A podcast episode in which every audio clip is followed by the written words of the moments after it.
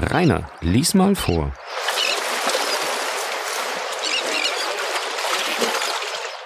Kapitel 13 Das Versprechen Teil 2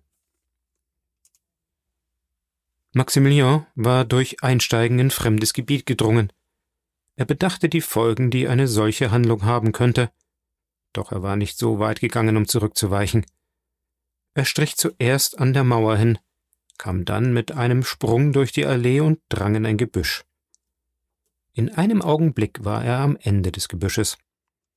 Von hier konnte er das Haus sehen.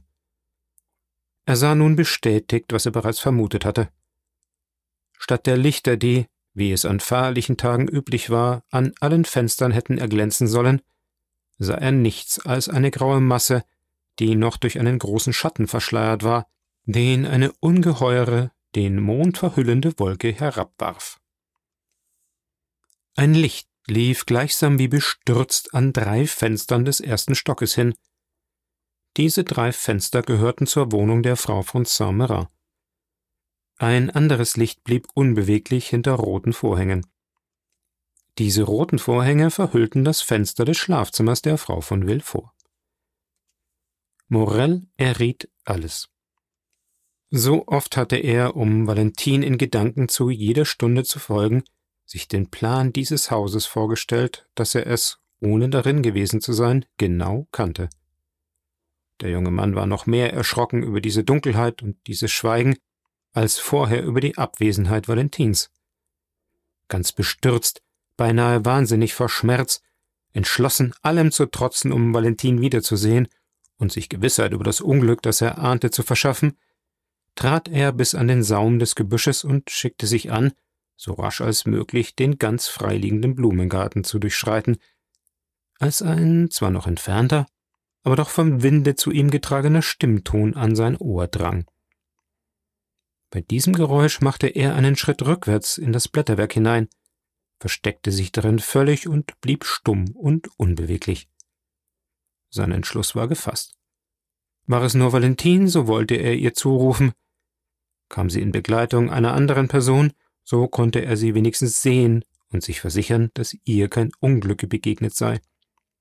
Waren es aber fremde Personen, so konnte er vielleicht ein paar Worte von ihrem Gespräch auffangen und sich das unbegreifliche Rätsel erklären. Der Mond trat nun aus der Wolke hervor, die ihn verbarg, und Morell sah an der Tür Herrn von Villefort, begleitet von einem Mann in schwarzem Anzug, erscheinen. Sie gingen die Stufen herab und auf das Gebüsch zu. Kaum hatten sie vier Schritte gemacht, als Morell den Dr. d'Avrigny erkannte.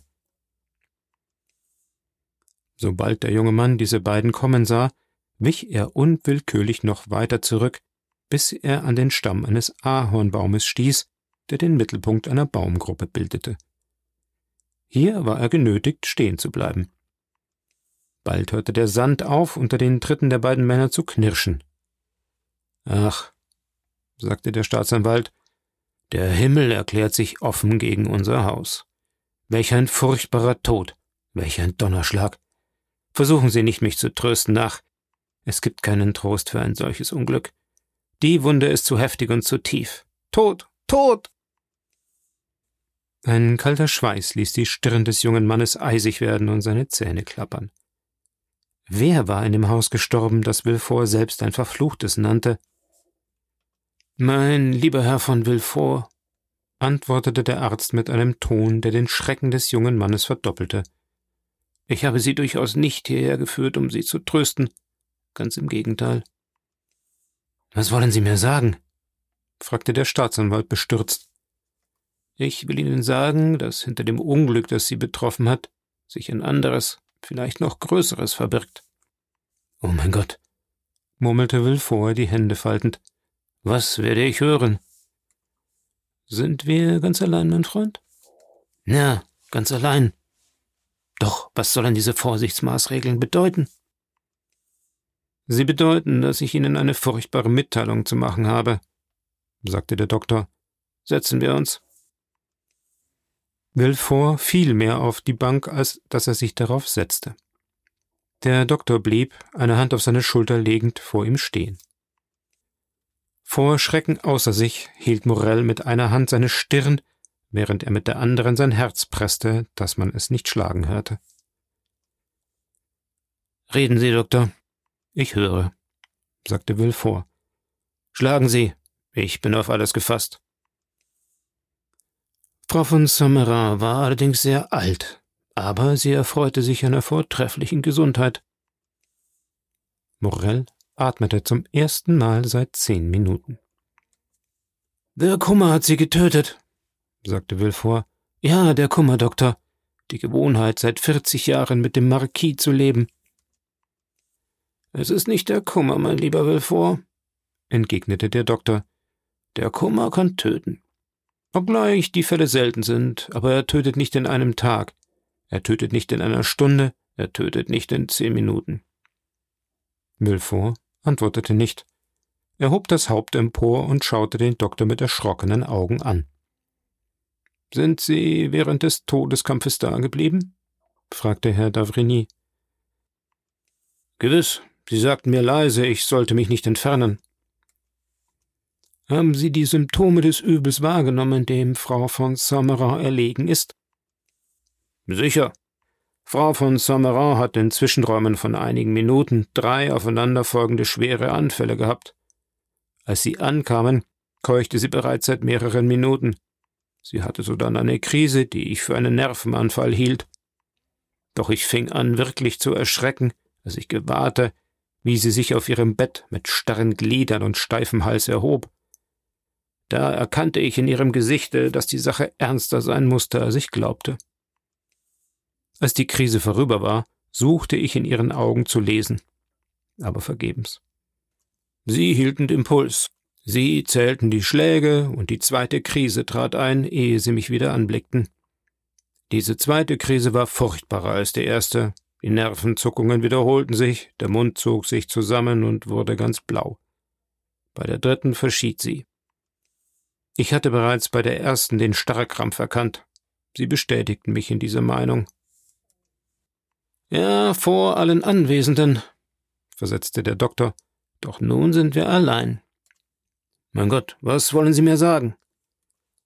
Dass die Symptome des Starrkrampfes und der Vergiftung durch vegetabilische Stoffe ganz dieselben sind. Herr von Villefort sprang auf, doch nach einem Augenblick der Unbeweglichkeit und des Stillschweigens fiel er wieder auf seine Bank und sagte Oh mein Gott, Doktor, bedenken Sie auch, was Sie sagen? Morell wusste nicht, ob er wachte oder träumte. Hören Sie, sagte der Doktor, ich bin mir des Gewichtes meiner Erklärung und des Charakters des Mannes, dem gegenüber ich sie abgebe, völlig bewusst. Sprechen Sie mit dem Beamten oder mit dem Freund? fragte Villefort. Mit dem Freund. Mit dem Freunde allein in diesem Augenblick. Die Ähnlichkeit zwischen den Symptomen des Starrkrampfes und denen der Vergiftung durch vegetabilische Substanzen ist so groß, dass ich nur zögernd unterzeichnen würde, was ich da sage. Ich wiederhole Ihnen auch, dass ich mich nicht an den Beamten, sondern an den Freund wende. Dem Freund also sage ich, während der Dreiviertelstunden der Krise studierte ich den Todeskampf, die Krämpfe, den Tod der Frau von Saint-Marin. Nach meiner Überzeugung ist sie nun nicht nur vergiftet gestorben, sondern ich vermöchte auch sagen, welches Gift sie getötet hat. Mein Herr. Alles hat sich gezeigt. Schlafsucht, unterbrochen durch Nervenkrisen, Überreizung des Gehirns, Starre der Zentralteile des Nervensystems. Frau von Saint-Merat ist einer starken Dosis Strychnin oder Brozin unterlegen, die man ihr, nehme ich an, aus Zufall, vielleicht aus Irrtum beigebracht hat. Oh, das ist unmöglich, rief Villefort, die Hand des Doktors ergreifend. Mein Gott, ich träume. Es ist furchtbar, solche Dinge von einem Mann wie Sie es sind zu hören. Im Namen des Himmels flehe ich Sie an, lieber Doktor. Gestehen Sie mir, dass Sie sich täuschen können. Allerdings kann ich dies, doch ich glaube es nicht. Doktor, haben Sie Mitleid mit mir? Seit einigen Tagen begegnen mir so unerhörte Dinge, dass es mir vorkommt, als müsste ich ein Narr werden. Hat noch jemand außer mir Frau von Saint-Merat gesehen? Niemand, Hat man bei dem Apotheker eine Arznei holen lassen, die nicht von mir verordnet worden ist? Nein. Hatte Frau von Sammerer Feinde? Ich kenne keine. Hat jemand ein Interesse an ihrem Tod? Mein Gott, nein. Meine Tochter ist die einzige Erbin, Valentin allein, oh. Wenn mir ein solcher Gedanke käme, ich würde mich ja dolchen, um mein Herz zu bestrafen, dass es einen solchen Gedanken hatte hegen können. Oh, teurer Freund, rief Herr D'avrigny. Gott verhüte, dass ich irgendjemand anklage. Verstehen Sie wohl, ich spreche nur von einem Zufall, von einem Irrtum. Doch Zufall oder Irrtum, es ist eine Tatsache, die ganz leise zu meinem Gewissen spricht und verlangt, dass mein Gewissen ganz laut mit Ihnen spreche. Forschen Sie nach. Bei wem? Wie? Worüber? Hören Sie, sollte sich nicht Barrois, der alte Diener, getäuscht und der Frau von Sommerin irgendeinen Trank gegeben haben, der für seinen Herrn bestimmt war? Wie könnte denn ein für Herrn Notier bereiteter Trank Frau von Sommerin vergiften? Das ist ganz einfach. Sie wissen, dass bei einzelnen Krankheiten die Gifte als Heilmittel dienen. Die Lähmung ist eine dieser Krankheiten. Vor ungefähr drei Monaten entschloss ich mich, nachdem ich alles angewendet hatte, um Herrn Notiers Stimme und Bewegung wiederzugeben, ein letztes Mittel zu versuchen. Seit drei Monaten behandle ich ihn mit Bruzin. So waren in dem letzten Trank, den ich ihm verschrieb, sechs Zentigramm enthalten. Sechs Zentigramm ohne Wirkung auf die gelähmten Organe des Herrn Notier, an die er sich überdies durch stufenweise Dosen gewöhnt hatte, Sechs Zentigramm genügen, um jede andere Person zu töten. Mein lieber Herr Doktor, es besteht keine Verbindung zwischen der Wohnung des Herrn Nortier und der der Frau von Saint-Marat, und nie ist Barrois in das Zimmer meiner Schwiegermutter gekommen. Schließlich muss ich Ihnen auch sagen, Doktor, obgleich ich weiß, dass Sie der geschickteste und besonders der gewissenhafteste Mann von der Welt sind, obgleich unter allen Umständen Ihr Wort für mich eine Fackel ist, die mich leitet wie das Licht der Sonne, so ist es doch, trotz dieser Überzeugung, für mich ein Bedürfnis, mich auf den Satz Irren ist menschlich zu stützen. Hören Sie will vor, sagte der Doktor, gibt es einen von meinen Kollegen, zu dem Sie so viel Zutrauen haben wie zu mir? Warum? Was wollen Sie damit sagen? Rufen Sie ihn. Ich teile ihm mit, was ich gesehen, was ich wahrgenommen habe, und wir nehmen die Öffnung der Leiche vor. Und Sie werden Spuren des Giftes finden? Nein, nicht des Giftes. Ich habe das nicht gesagt, sondern wir werden Reizung des Systems bestätigt finden, die unleugbare Asphyxie erkennen und Ihnen sagen, lieber Wilfort, liegt Nachlässigkeit zugrunde, so bewachen Sie Ihre Dienerschaft. Geschah die Tat aus Hass, so bewachen Sie Ihre Feinde. Oh mein Gott. Was schlagen Sie mir da vor, D'avrigny? entgegnete Belfort ganz niedergebeugt. Sobald ein anderer in das Geheimnis gezogen wird, wird eine Untersuchung notwendig. Und eine Untersuchung bei mir? Unmöglich. Dennoch, fuhr der Staatsanwalt den Arzt unruhig anschauend fort, dennoch, wenn Sie es durchaus verlangen, werde ich es tun. Ich muss in der Tat wohl der Sache auf den Grund gehen, mein Charakter verlangt es. Doch Sie sehen mich zum Voraus von Traurigkeit erfüllt, Doktor. Auf mein Haus nach so vielen Schmerzen diesen Flecken zu werfen. Oh, für meine Frau und meine Tochter ist das der Tod. Und ich, Doktor, Sie wissen, ein Mann gelangt nicht dahin, wo ich bin. Ein Mann ist nicht 25 Jahre Staatsanwalt gewesen, ohne sich viele Feinde zuzuziehen. Die Zahl der meinigen ist groß. Wird diese Geschichte ruchbar, so ist das ein Triumph für diese Feinde, der sie vor Freuden jubeln lässt und mich mit Schmach bedeckt. Doktor, verzeihen Sie mir diese weltlichen Gedanken. Wenn Sie Priester wären, würde ich es nicht wagen, Ihnen dies zu sagen. Aber Sie sind ein Mensch. Sie kennen die anderen Menschen. Doktor, nicht wahr? Sie haben mir nichts gesagt.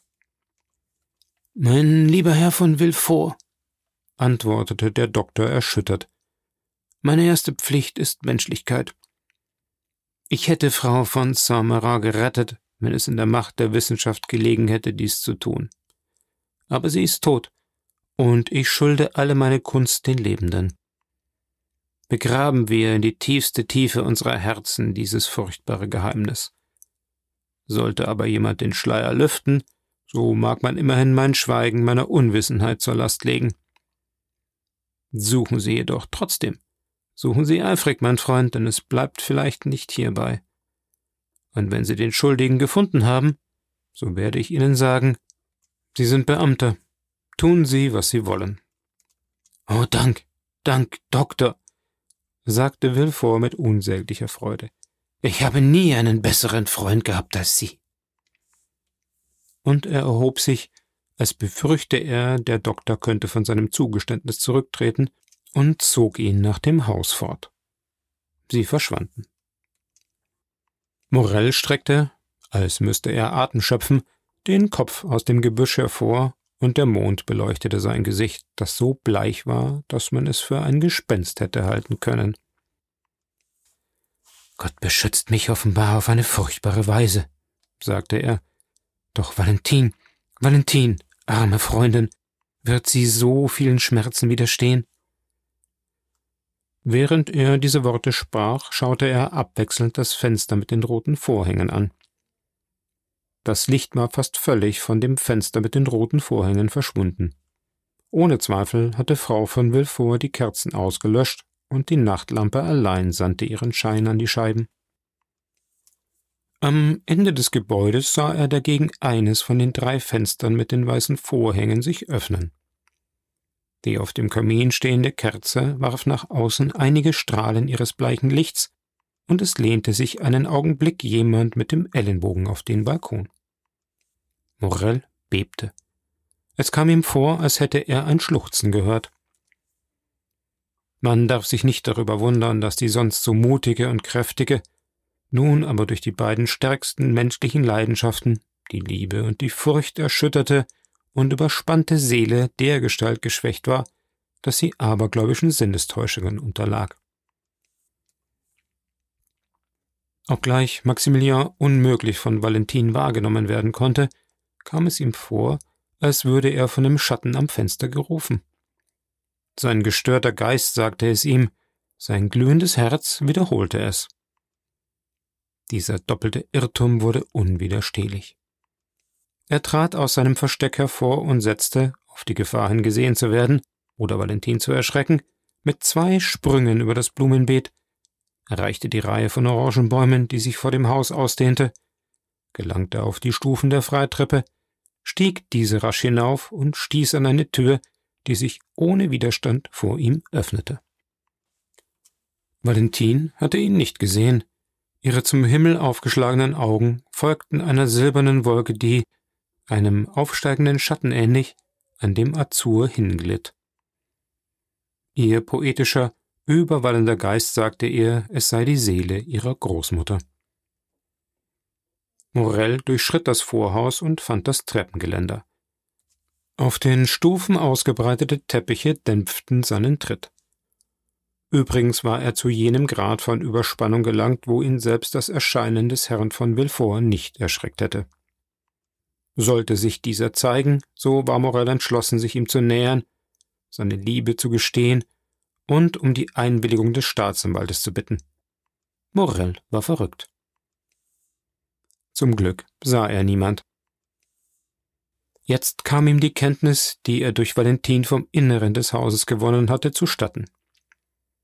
Er gelangte ohne Zwischenfall oben auf die Treppe und hier deutete ihm ein Schluchzen, über dessen Quelle er keinen Zweifel hegte, den Weg an, dem er zu folgen hatte. Er wandte sich um.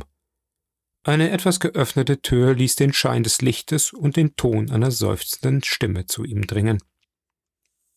Im Hintergrund eines Alkoven, unter dem weißen Tuch, das ihren Kopf bedeckte und ihre Form hervorhob, lag die Tote, schrecklicher noch in Morels Augen seit der Enthüllung des Geheimnisses, die ihm durch Zufall zuteil geworden war.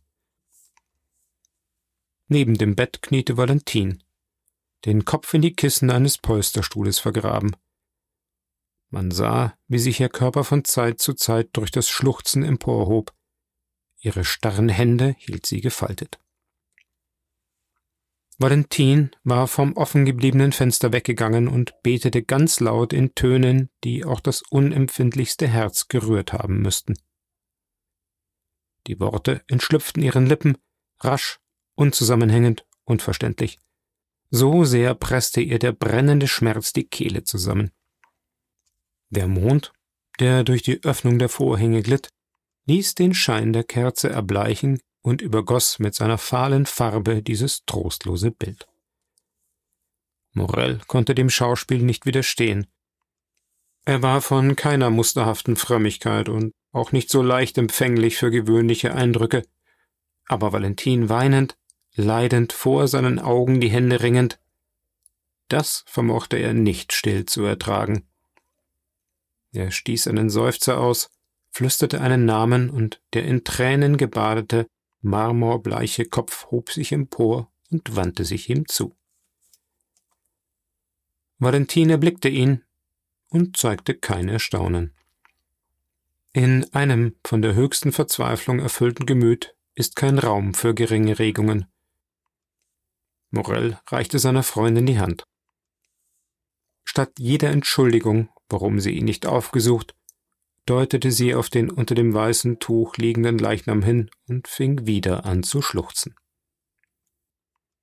Keiner von ihnen wagte im ersten Augenblick in diesem Zimmer zu reden. Jeder zögerte, das Stillschweigen zu brechen, das der Tod, der mit dem Finger auf den Lippen irgendwo im Winkel stand, aufzuerlegen schien.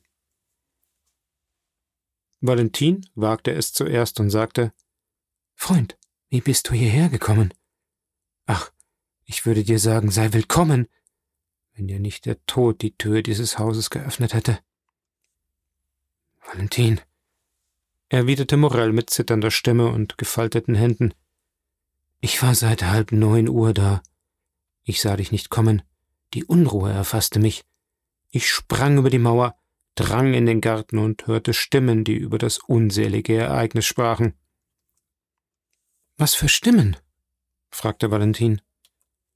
Morel bebte, denn die Unterredung des Herrn d'Avrigny mit Herrn von Villefort trat vor seinen Geist, und er glaubte, durch das Leichentuch die gekrümmten Arme, den steifen Hals, die blauen Lippen der Vergifteten zu sehen. Die Stimme ihrer Bedienten haben mich vor allem unterrichtet, sagte er. Doch hier erscheinen heißt uns zugrunde zu richten, mein Freund, versetzte Valentin ohne Schreck und ohne Zorn. Vergib mir, sagte Morell mit demselben Ton. Ich will mich entfernen. Nein, man würde dir begegnen. Bleib. Doch, wenn jemand käme. Das Mädchen schüttelte den Kopf und entgegnete Es wird niemand kommen, sei unbesorgt. Hier ist unsere Schutzwache. Und sie deutete auf die durch das Tuch sich abdrückende Form des Leichnams. Doch, ich bitte dich, sag mir, was ist mit Herrn de Pigny geschehen? fragte Morell. Herr Franz kam, um den Vertrag zu unterzeichnen, gerade in dem Augenblick, wo meine gute Großmutter den letzten Seufzer aushauchte. Ach, rief Morell mit einem Gefühl selbstsüchtiger Freude, denn er bedachte, dass dieser Tod Valentins Verheiratung auf unbestimmte Zeit verzögerte was meinen Schmerz jedoch verdoppelt, fuhr das Mädchen fort.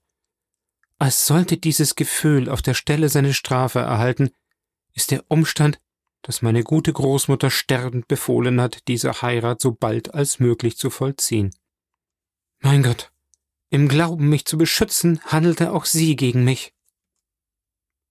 Hörst du? sagte Morell. Die jungen Leute schwiegen. Man hörte, wie eine Tür sich öffnete und Tritte den Boden des Ganges und die Stufen der Treppe krachen ließen. Es ist mein Vater, der sein Kabinett verlässt, sagte Valentin. Und den Doktor zurückbegleitet, fügte Morell bei. Woher weißt du, dass es der Doktor ist? fragte Valentin erstaunt. Ich setze es voraus, sprach Morell. Valentin schaute den jungen Mann an. Man hörte indessen, dass die Tür, die auf die Straße führte, wieder zugeschlossen wurde. Herr von Villefort drehte den Schlüssel auch in der Tür zum Garten um und stieg dann die Treppe hinauf. Im Vorzimmer blieb er einen Augenblick stehen, ohne Zweifel überlegend, ob er in seine Wohnung oder in das Zimmer der Frau von Saint-Marat gehen sollte. Morel warf sich hinter einen Türvorhang. Valentin machte keine Bewegung. Es schien, als sei der höchste Schmerz über gewöhnliche Befürchtungen erhaben. Herr von Villefort kehrte in sein Zimmer zurück. Nun kannst du weder in den Garten noch nach der Straße hinaus. Morell schaute das Mädchen voll Erstaunen an. Es gibt nur noch einen erlaubten und sicheren Ausgang, nämlich durch die Wohnung meines Großvaters. Komm, komm, sagte sie aufstehend. Wohin? fragte Maximilien. Zu meinem Großvater. Ich? Zu Herrn Nautier? Ja. Bedenkst du auch, Valentin? Ich bedenke. Und zwar seit langer Zeit. Ich habe nur noch diesen Freund auf der Welt, und wir beide brauchen ihn. Nimm dich in Acht, Valentin, sagte Morell, ungewiss, ob er tun sollte, was ihn Valentin tun hieß. Nimm dich in Acht. Die Binde ist von meinen Augen gefallen. Als ich hierher kam, beging ich eine Handlung des Wahnsinns. Bist du wohl auch im Besitz deiner ganzen Vernunft, teure Freundin? Ja, und ich habe nur eine Bedenklichkeit in der Welt, nämlich, dass ich die Überreste meiner armen Großmutter, die ich mir zu bewachen gelobt, alleine lassen soll.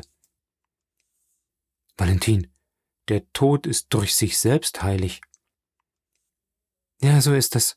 Und überdies wird es nicht lange dauern. Valentin durchschritt den Gang und stieg eine kleine Treppe hinab, die zur Nortiers Wohnung führte. Morell folgte ihr auf den Fußspitzen. Im Vorzimmer fanden sie den alten Diener. Barois, sagte Valentin, schließe die Tür und lasse niemanden herein. Sie ging voran. Noch in seinem Lehnstuhl sitzend, auf das geringste Geräusch achtend, durch seinen alten Diener von allem, was vorfiel, unterrichtet, heftete Nortier seinen Blick auf den Eingang des Zimmers. Er sah Valentin und sein Auge glänzte. Es lag in dem Gang und in der Haltung des Mädchens etwas Ernstes, Feierliches, was dem Greise auffiel. So glänzend auch sein Auge war, so wurde es doch forschend. Lieber Vater, sagte sie, höre mich wohl. Du weißt, dass die gute Mama vor einer Stunde gestorben ist und dass ich nun, dich ausgenommen, auf der Welt niemanden mehr habe, der mich liebt. Ein Ausdruck unbeschreiblicher Zärtlichkeit leuchtete aus den Augen des Greises. Nicht wahr? Dir allein muss ich meinen Kummer oder meine Hoffnung anvertrauen. Der Gelähmte machte ein bejahendes Zeichen.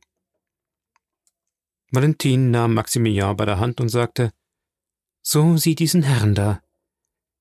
Der Greis heftete seine Augen forschend, zugleich aber etwas erstaunt auf Morell. Es ist Herr Maximilian Morell, der Sohn des ehrlichen Kaufmanns in Marseille, von dem du ohne Zweifel hast sprechen hören. Ja, machte der Greis. Ein tadelloser Name, den Maximilien glorreich machen wird, denn mit dreißig Jahren ist er Kapitän der Spahis und Offizier der Irreligion. Der Greis machte ein Zeichen, dass er sich dessen erinnere. Wohl, gute Papa, sagte Valentin vor dem Greise niederkniend und mit der Hand auf Maximilian deutend. Ich liebe ihn und werde nur ihm gehören. Zwingt man mich, einen anderen zu heiraten, so sterbe ich, und musste ich mir selbst das Leben nehmen. Die Augen des Gelähmten drückten eine ganze Welt stürmischer Gedanken aus. Nicht wahr, guter Papa? Du liebst Herrn Maximilian Morel, sagte das Mädchen. Ja, machte der Kreis. Und du willst uns, die wir deine Kinder sind, gegen den Willen meines Vaters beschützen? Nortier heftete seinen gescheiten Blick auf Morel, als wolle er ihm sagen, je nachdem.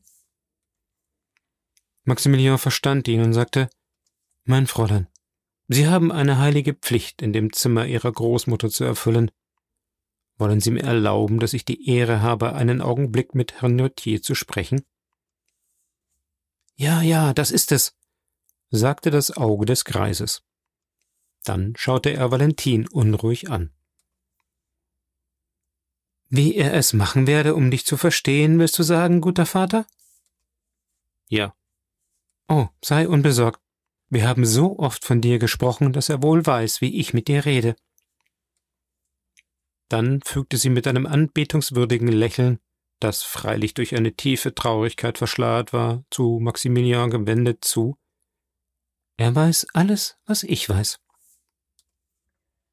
Valentine hob sich, rückte vor Morell einen Stuhl vor, empfahl Barrois, niemanden eintreten zu lassen, umarmte zärtlich ihren Großvater, drückte ihrem Verlobten traurig die Hand und entfernte sich. Um Nortier zu beweisen, dass er Valentins Vertrauen besitze und alle ihre Geheimnisse kenne, nahm er das Wörterbuch, die Feder und das Papier und legte alles auf einen Tisch, auf dem eine Lampe stand. Vor allem, sagte Morell, vor allem erlauben Sie mir, Ihnen zu erzählen, mein Herr, wer ich bin, wie ich Fräulein Valentin liebe und was meine Absichten in Bezug auf Ihre Enkelin sind. Ich höre, machte Notier. Er bot ein eindrucksvolles Schauspiel, dieser Greis, scheinbar so kraftlos und unnütz, der aber doch der einzige Beschützer und die einzige Stütze, der einzige Berater zweier junger, schöner, starker Liebenden geworden war. Sein Antlitz, in dem sich Adel und ungewöhnliche Energie paarten, brachte eine mächtige Wirkung auf Morell hervor, der seine Erzählung zitternd begann.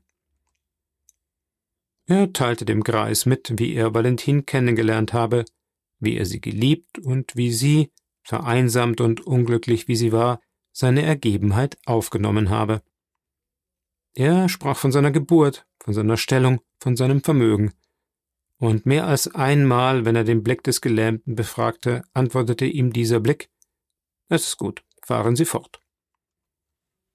Als Morell diesen ersten Teil seiner Erzählung beendigt hatte, sagte er mein Herr, soll ich nun, da ich Ihnen meine Liebe und meine Hoffnungen geschildert, auch meine Pläne schildern? Ja, machte der Greis. Wohl, so hören Sie, was wir beschlossen haben.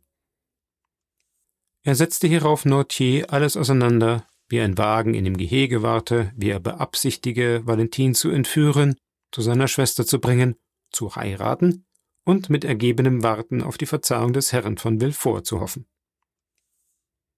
Nein, machte der Greis. Nein? versetzte Morell. Wir sollen nicht so handeln? Nein.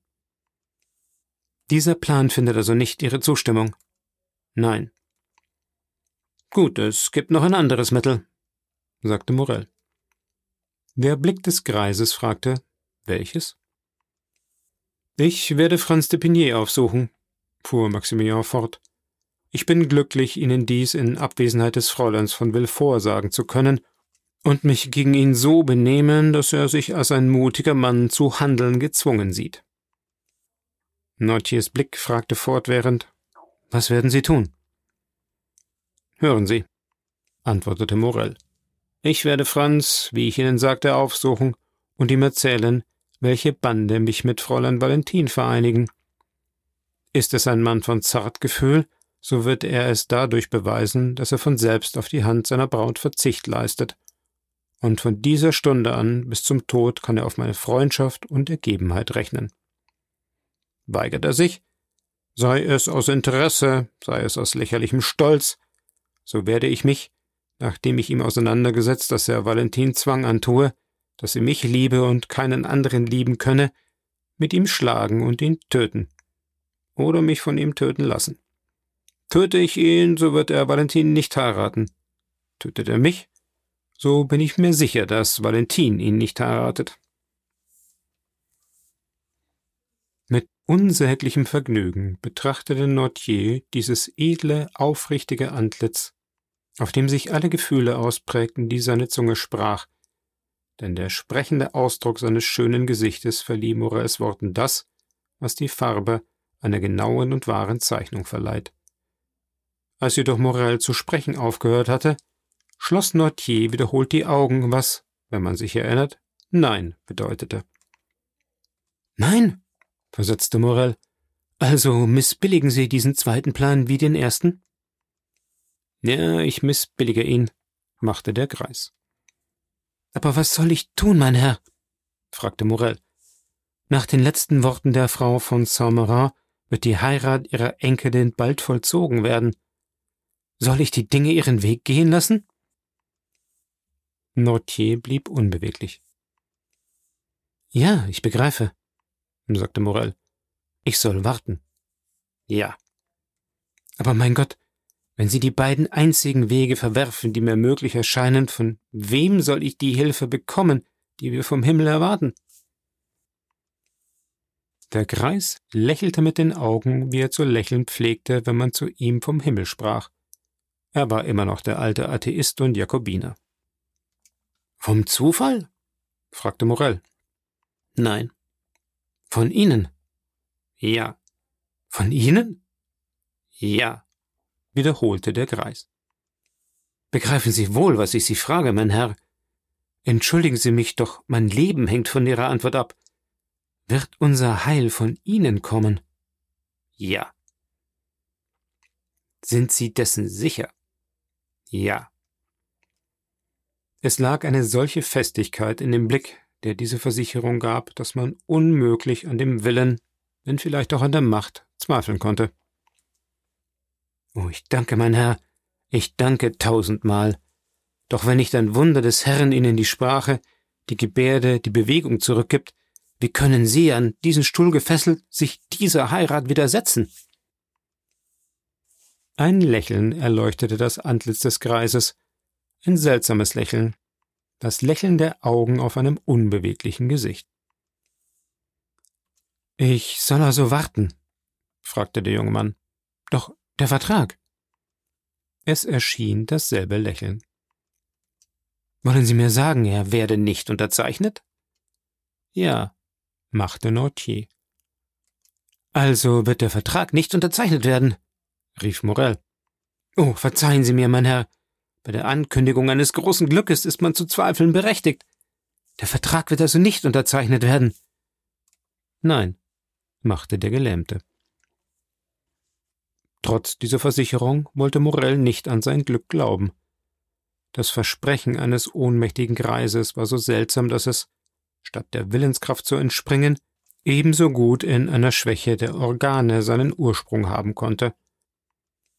Ist es nicht natürlich, dass der Wahnsinnige, der nichts von der Störung seines Geistes weiß, für sein Vermögen Unüberwindliches auszuführen zu können glaubt? Der Schwache spricht von Lasten, die er aufhebt, der Schüchterne von Riesen, denen er Trotz bietet, der Arme von Schätzen, über die er zu gebieten hat, der Niedriggeborene nennt sich in seinem Stolz Jupiter. Ob nun Nortier die Unentschiedenheit des jungen Mannes begriffen hatte, ob er der Gelehrigkeit, die er gezeigt, keinen vollen Glauben schenkte, er schaute Maximilian fest an. Was wollen Sie, mein Herr? fragte Morel. Soll ich Ihnen mein Versprechen, nichts zu tun, wiederholen? Nortiers Blick blieb fest und starr, als wollte er sagen, ein Versprechen genüge nicht. Dann schaute er auf Morels Hand. Soll ich schwören, mein Herr? Fragte Maximilian. Ja, machte der Lahme mit derselben Feierlichkeit. Morel begriff, dass dem Greis an diesem Eid viel gelegen sei. Er streckte die Hand aus und sagte Ich schwöre Ihnen bei meiner Ehre abzuwarten, was Sie gegen die Ansprüche des Herrn Depinier zu unternehmen gedenken. Gut, machten die Augen des Kreises. Nun befehlen Sie, mein Herr, dass ich mich zurückziehe? Ja. Morell bedeutete durch ein Zeichen, er sei bereit zu gehorchen. Erlauben Sie, mein Herr, fuhr Morell fort, dass Ihr Sohn Sie umarmt, wie es soeben Ihre Tochter getan hat? Man konnte sich in dem Ausdruck der Augen des Greises nicht täuschen. Der junge Mann drückte auf Nortiers Stirn seine Lippen an dieselbe Stelle, an die Valentin die ihrigen gedrückt hatte. Dann verbeugte er sich zum zweiten Mal vor dem Greis und ging hinaus. Außen fand er den alten Diener, den Valentin in Kenntnis gesetzt hatte. Er erwartete Morell und geleitete ihn durch die Krümmungen eines düsteren Ganges, der zu einer nach dem Garten gehenden kleinen Tür führte. Bald hatte Morell das Gitter erreicht. Durch die Hagenbuchenhecke war er in einem Augenblick oben auf der Mauer und durch seine Leiter in einer Sekunde in dem Luzernengehege, wo sein Wagen immer noch seiner harrte. Er stieg ein, kehrte müde und matt, aber mit freierem Herzen in die Röme Slay zurück, warf sich auf sein Bett und schlief, als läge er in den Banden tiefer Trunkenheit.